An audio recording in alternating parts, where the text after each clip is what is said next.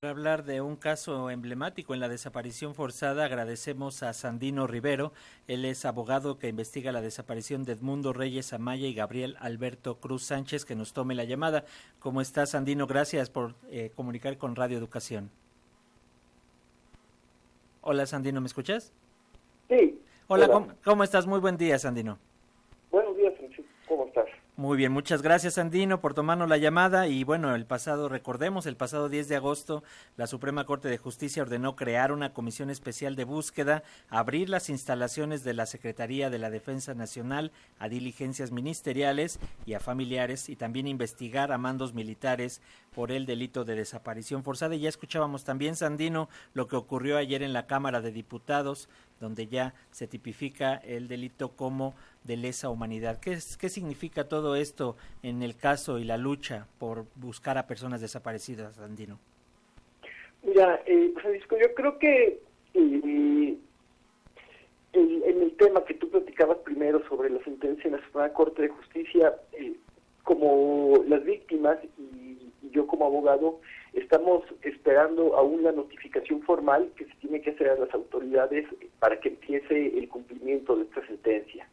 Eh, todavía, digamos, hay un procedimiento interno en la Suprema Corte de Justicia, como en, todos los tribunales, que, que, conlleva un engrose de la sentencia. ¿Qué quiere decir esto? Pues que, que quede la sentencia firmada por todos los ministros que votaron, si hubo un, un voto concurrente eh, al, al, al, a la sentencia, también este voto tiene que estar adherido a la misma. Entonces, nosotros consideramos que este estos días, este mes, eh, va a quedar ya ya notificada la sentencia y se va a proceder a su cumplimiento. Eh, o se tiene que proceder a su cumplimiento. Eh, ello implica, como tú lo decías, fue la creación de una comisión especial de búsqueda. Esta es la primera comisión especial que se crea por mandato por mandato de, de eh, judicial del poder judicial de la Federación, a diferencia, por ejemplo, de las otras que están operando actualmente, que es la del caso Yotzinapa y la de la de casos por hechos eh, de la guerra sucia. Eh, que además esas comisiones son son eh, fueron creadas por un decreto del titular del, del ejecutivo y también como lo comentaba eh, abrir los cuarteles militares la sentencia deja en general eh, la, eh, la, la, orden de abrir cuarteles militares no, no solamente los limita a algún cuartel militar.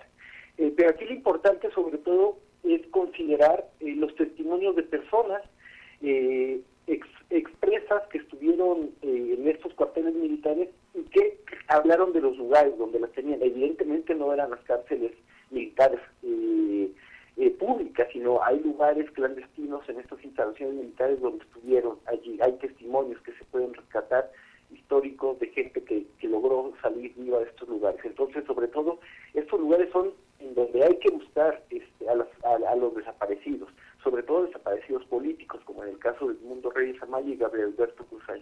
Y también el otro punto fundamental es la comparecencia de los mandos militares eh, que el caso de Gabriel y Edmundo, que estaban en, funciones en mayo de 2007, eh, cuando ellos fueron desaparecidos. Sí, efectivamente, ahí son las cuestiones que se tienen que estar revisando. Sandino, eh, ustedes no participaron activamente en esta primera inspección en el campo militar número uno. Hoy nos van a dar a conocer qué fue lo que encontraron y cuáles son las medidas a seguir. Eh, ¿Ustedes cómo, cómo consideran que sean estas primeras aperturas? Sabemos que primero fue el campo militar, después se van a ir hacia Guerrero y hacia otros estados. Eh, es parte, yo sé que es parte de la sentencia, pero bueno, estamos esperando que se cumpla a cabalidad lo que eh, resolu eh, el resolutivo de la Suprema Corte de Justicia de la Nación. En este caso, ¿consideras que bueno, este, estos casos inciden en el acceso a la justicia para las víctimas?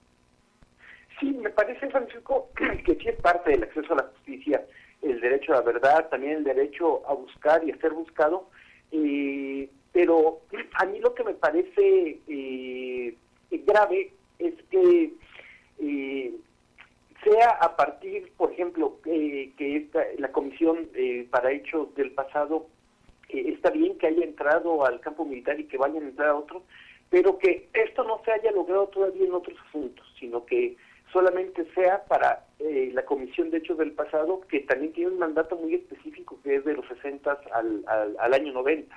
Entonces, eh, sí abona, claro que abona, eh, y hay que reconocer esa parte, pero también hay otros asuntos donde donde también se tiene que cumplir con este derecho eh, de acceso a la justicia, como en el que yo te digo del caso del Mundo y Gabriel, que aún con, con la sentencia que ya tenemos no ha sido notificada, como te decía, formalmente, pero eh, no ha habido una voluntad para cumplir con este mandato, incluso en este gobierno, e incluso ya con esta sentencia que hemos obtenido. Si hubiera esa voluntad, ya nos hubiéramos sentado con eh, Secretaría de Gobernación, con Comisión Nacional de Búsqueda, con comisiones locales de búsqueda, eh, con Fiscalía General de la República, porque esta comisión que ordena la Suprema Corte de Justicia dice que tienen que estar involucradas al menos estas partes. CEGOP, FGR, Comisión Nacional de Búsqueda, eh, instancias internacionales de derechos humanos que acompañen a las víctimas, obviamente las víctimas y los asesores jurídicos.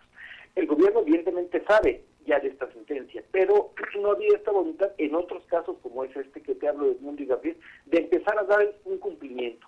Digamos que por cuestiones meramente formales, de falta de, notificación, pero que esta se va a dar en algunos días, no se ha empezado a dar este cumplimiento. Entonces, me parece importante el caso de la Comisión de Hechos Históricos que ya se haya hecho esto, pero hay otros casos donde también se tiene que hacer.